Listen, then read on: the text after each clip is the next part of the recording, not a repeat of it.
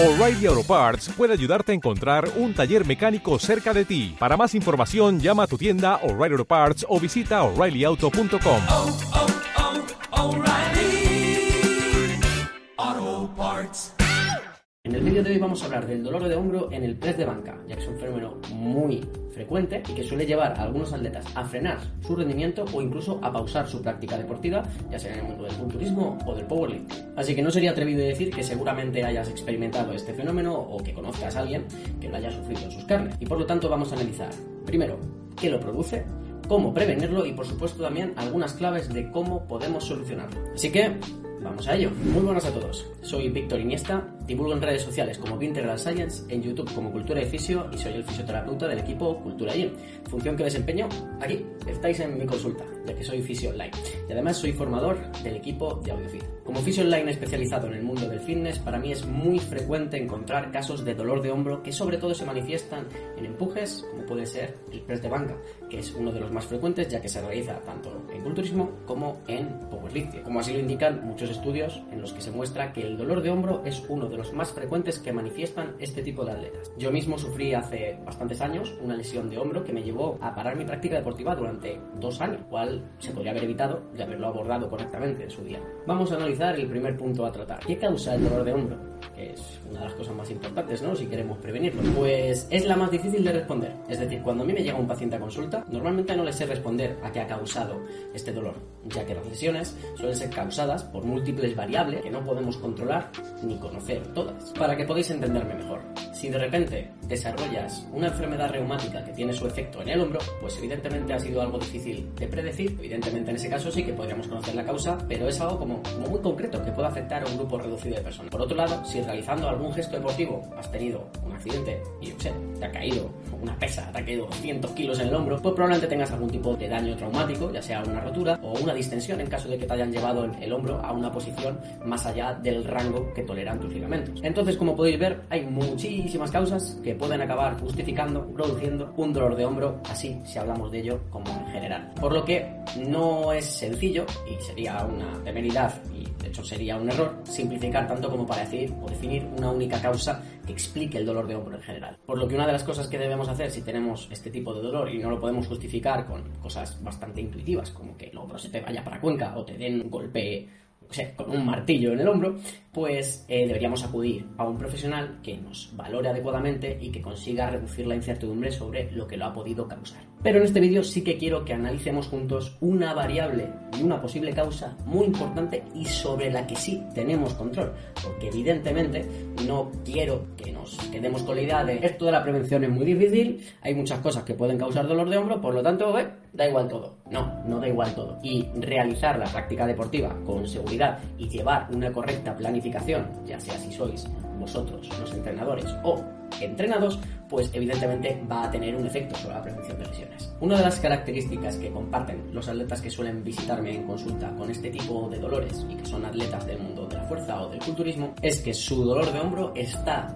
íntimamente relacionado con la carga. Por lo tanto, podríamos englobarlo en los dolores mecánicos. Esto no significa que sean puramente mecánicos. Para que os hagáis una idea, hay muchos componentes relacionados con el dolor y no todos tienen que aparecer mm, separados, sino que a veces muchos de ellos convergen en una misma patología, como puede ser el inflamatorio, puede ser también el neuropático. Entonces, en este tipo de deportistas suele prevalecer el dolor mecánico, aunque muchas veces encontramos también un componente inflamatorio si la lesión pues, es de carácter sobre todo agudo. Una de las características que comparten este tipo de atletas cuando acuden a mi consulta con dolor de hombro es que su dolor está íntimamente relacionado con la carga externa. Es decir, es un dolor que podríamos englobar dentro del apartado de dolor mecánico. Aunque hay otros componentes que pueden convivir con este dolor mecánico, como podría ser un componente inflamatorio, sobre todo en caso de lesiones más agudas, el dolor mecánico se va a presentar con bastante frecuencia. Y por lo tanto vamos a centrarnos hoy en este tipo de dolor. Es un dolor que se asocia a la carga, es decir, tu hombro a trabajar, le expones a carga y según gradualmente te expongas a más carga, el dolor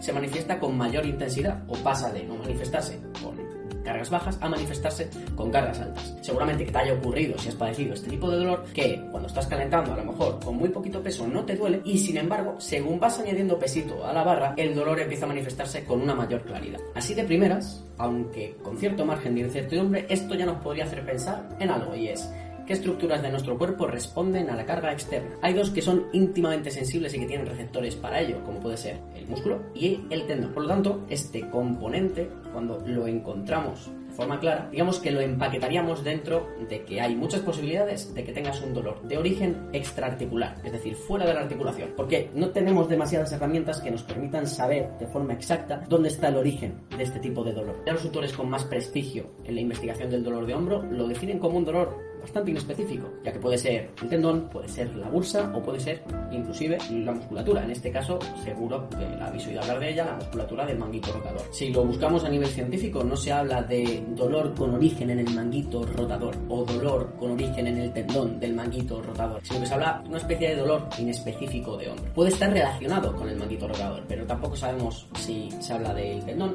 si se habla de la musculatura. Tenemos ciertas herramientas que nos permiten reducir un poco la incertidumbre, pero no hacer. Pero realmente el abordaje va a ser similar y por lo tanto tampoco nos interesa hacer estas distinciones tan claras, aunque sí que haya cosas que nos puedan hacer pensar en un tejido o en otro. Lo que sí nos interesa más es saber si estamos hablando de un dolor extraarticular o un dolor intraarticular. Entonces, así, de una manera un poquito de andar por casa, vamos a hacer un desadaptado que nos permita identificar si estamos ante un dolor extraarticular o un dolor intraarticular. Este test que vamos a ver no es interesante tomárselo al pie de la letra y es interesante sí tenerlo en cuenta, pero en una historia clínica completa, ya que no es 100% sensible ni 100% específico. Es decir, podría darnos falsos positivos y falsos negativos, para que me entendáis. Pero sí que es de los testes ortopédicos que se han visto más bien parados a nivel científico para su uso. El IRSS test consistirá en discriminar si estamos ante un dolor de origen extraarticular o un dolor intraarticular o más relacionado con las estructuras que encontramos ahí. Para hacerlo, simplemente nos colocaríamos apoyados para aislar un poquito el deltoides en alguna superficie y haríamos fuerza a la rotación externa, es decir, trataríamos de vencer con el dorso de nuestra mano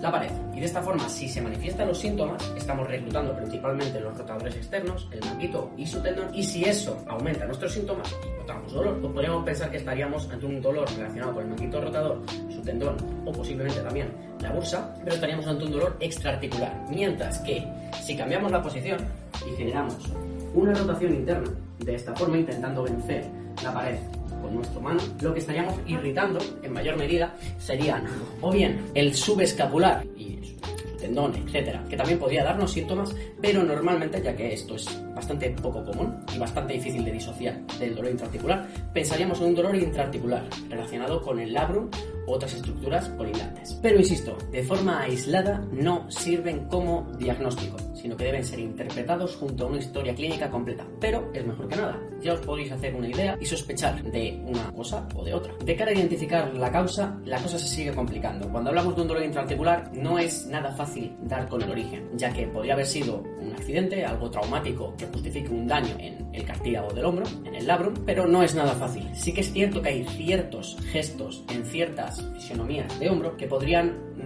digamos, aumentar las papeletas de que estas estructuras se irriten, como podría ser, por ejemplo, una anteriorización muy marcada, muy constante con altas demandas, o por ejemplo también podría justificarse con muchos gestos de carácter repetitivo, como los que se realizan cuando hacemos una rotación externa en estiramiento también del pectoral en esta posición, como suele ocurrir, por ejemplo, en los snatch, como suele ocurrir también en CrossFit, en los toes to bar, cuando generamos este gesto de forma repetitiva con altas cargas que nos llevan el hombro hacia esta.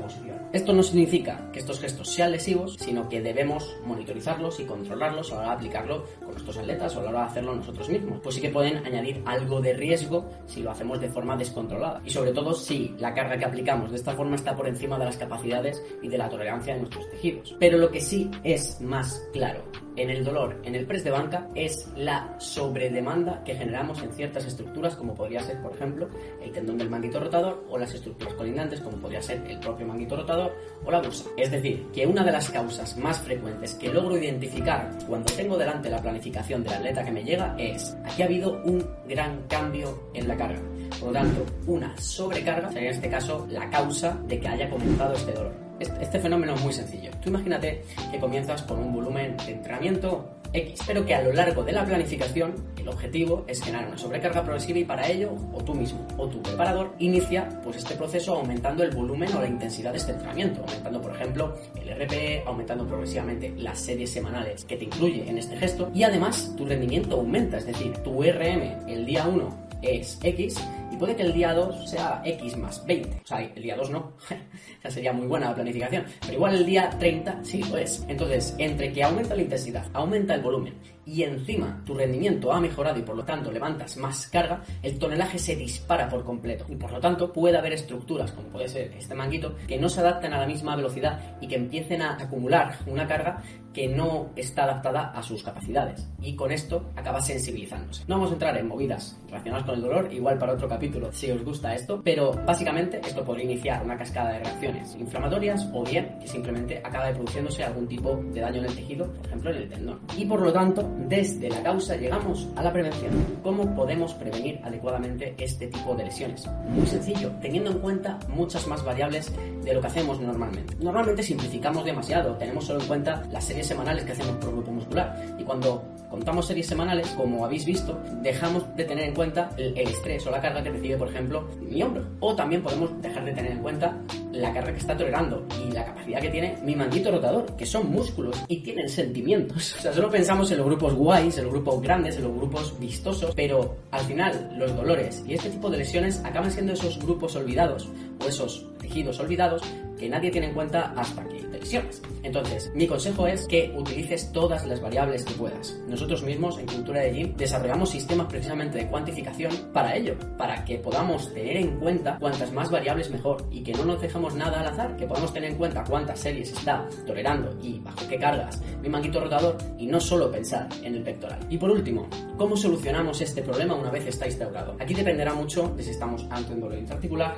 ante un dolor extraarticular, si la bolsa está implicada, en qué grado de sensibilidad nos encontramos, hay inflamación, no hay inflamación. No podría resumirlo todo aquí. Lo que sí te recomendaría, insisto, en que vayas a un fisioterapeuta que te trate principalmente con una buena valoración y que te trate con ejercicio, que será lo más importante. Ni reposo, ni técnicas pasivas que carecen de evidencia, que es más típico que nos podemos encontrar normalmente. Pero el ejercicio siempre va a ser la clave por varias razones. Primero, va a generar efectos inespecíficos, como esas otras técnicas que seguro te suenan cuando piensas en fisioterapia, pero además nos va a brindar efectos específicos. Efectos sobre el sistema nervioso en general, efectos analgésicos. Entonces, si haces adecuadamente esta práctica, este ejercicio, probablemente mejores a nivel sintomático, aunque el tejido no haya cambiado. Pero es que además, el ejercicio lo que nos brinda es la posibilidad de trabajar sobre la función, que es lo que queremos recuperar. Es decir, nos interesa que ese tejido, ya sea el tendón, el manguito rotador o la propia articulación, toleren más carga.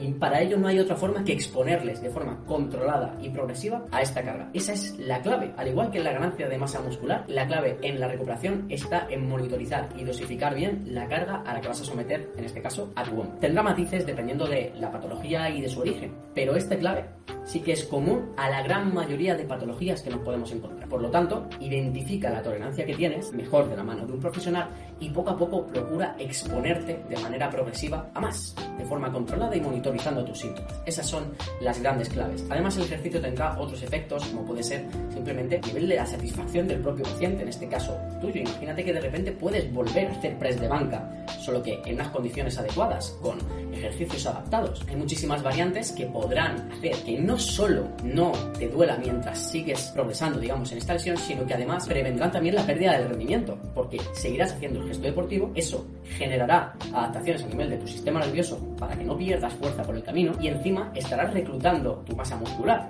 que es una de las grandes aliadas en el proceso de recuperación y, por supuesto, en este tipo de deportes.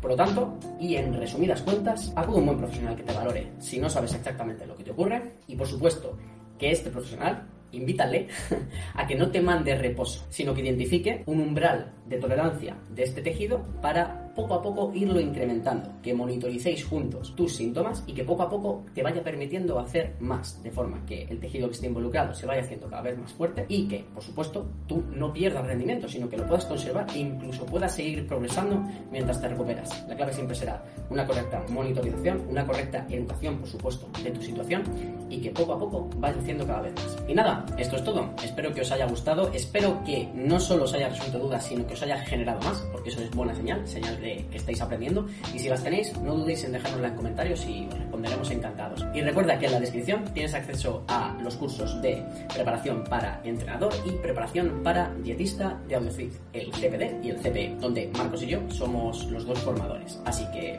si te interesa, recuerda visitar y cualquier duda, aquí nos tienes.